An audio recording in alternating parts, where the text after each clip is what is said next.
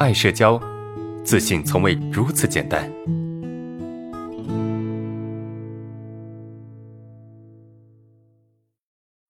这个是第二个问题啊，我们来看第二个问题啊，就是在自己陷入糟糕情绪的时候，不去关注，尽量投入当下，做起来不容易哈，有一种在躲避症状的感觉，有没有更好的办法？啊，首先啊，首先就是从你主观的这个状态，从你能够帮助你自己的状态哈，我觉得没有其他更好的办法。啊，从你在，你就你在帮助自己从里面走出来的这种状态下哈，呃，其实没有太多的办法，这是一个比较好的办法。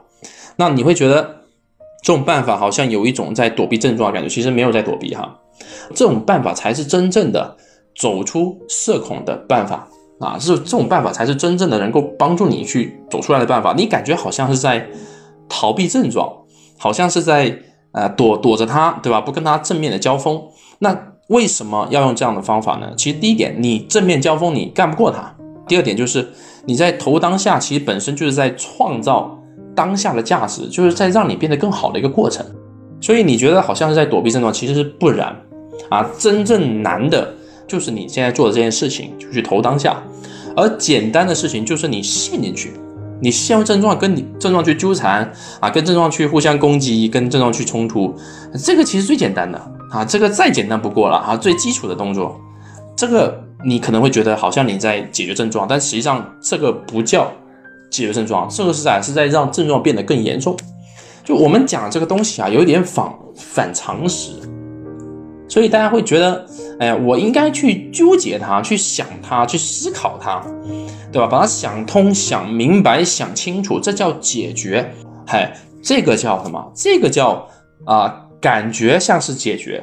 就我们平时面对生活中的一些啊方方面面的事情，我们是这么做的，没错。我们要投入精力嘛，投入专注力嘛，投入时间嘛，然后来搞定它，是不是？来搞定它。这个是什么？这个是我们解决日常生活中一些问题的常规手段。但是你要知道，症状这个事情跟生活中的其他事情啊，它不一样，知道吧？它不太一样，因为症状是一种越关注越强烈、越关注越严重的东西。这个东西吧，它它反倒要反其道而行之，它不能够按照你常规的处理方法来处理它啊，所以想起来很奇怪，而且也会让你觉得内心很不安啊，会让你内心非常的。呃，就非常的空啊，非常的没底，就会有这种感觉。但是这种感觉就对了啊，就是你会这种这种感觉就就就对了啊。呃，可是不想的话怎么解决？老师不就是提供我们解决社恐的方法吗？啊，没错啊，我提供社恐解决的方法，但是最终我们目的不是为了解决它吗？最终的目的不是为了去更好的跟他相处，去解决他嘛？是不是？这是最终的目的啊！那这个方法过程不重要啊，就我们要的结果能达到就好了，是不是？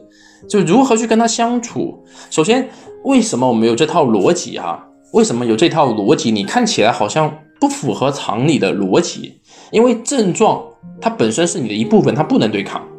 那我们要想办法让你自然的、放松的、放心的不去对抗。然后呢，再用某种方法，对吧？去告诉你该怎么去做，怎么怎么去实践，怎么去行动啊？最终达到一个什么？走出社恐的用最终的状态。那这个最终走出社恐状态，它达到了。我们不管这个过程是用什么方法，对吧？不管这个过程用用的是不是你这个常识的方法，或者是反你你的这个逻辑的方法，你不用管它，只要它能走出来就可以了。